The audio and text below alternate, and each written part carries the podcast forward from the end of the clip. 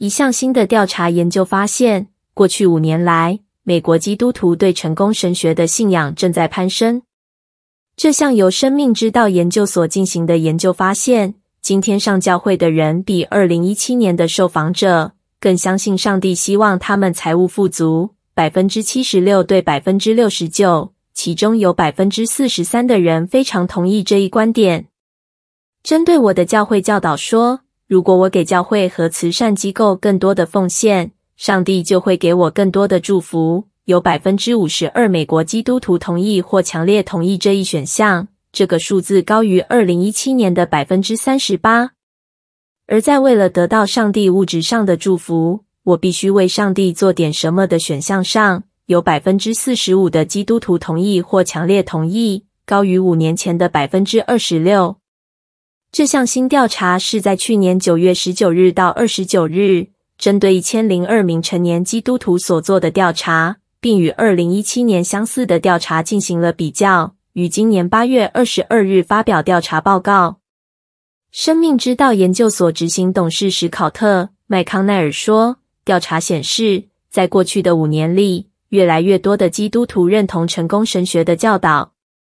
至于这一趋势背后的原因，他分析，人们可能因通货膨胀和疫情遭受的财务打击，没有做到预定的金钱奉献。”引发他们认为自己没有好好的服侍上帝，因而产生罪疚感。但事实上，圣经并没有这种教导的直接关联。除此之外，财务富足是许多美国人的目标。多数受访者相信这也是上帝对他们的计划，但他们以为需要奉献更多来确保所赐予的祝福。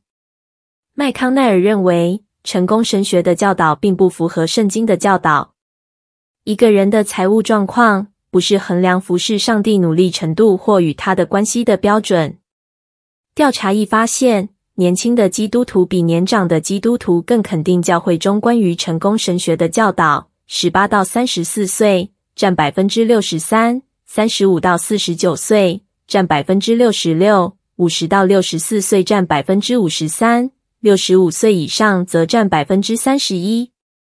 麦康奈尔说。这可能是因为很多年轻人较少研读圣经，他们不知道热忱奉献在圣经上有什么直接相关的教导。大多数定期去教会的年轻基督徒仍然相信，他们行善可以使上帝向他们赐下财务上的祝福。麦康奈尔补充道：“事实上，除了与信仰相关的影响外，成功神学还可能产生心理影响。研究表明，它往往会让人们更加乐观。”甚至虚值财富。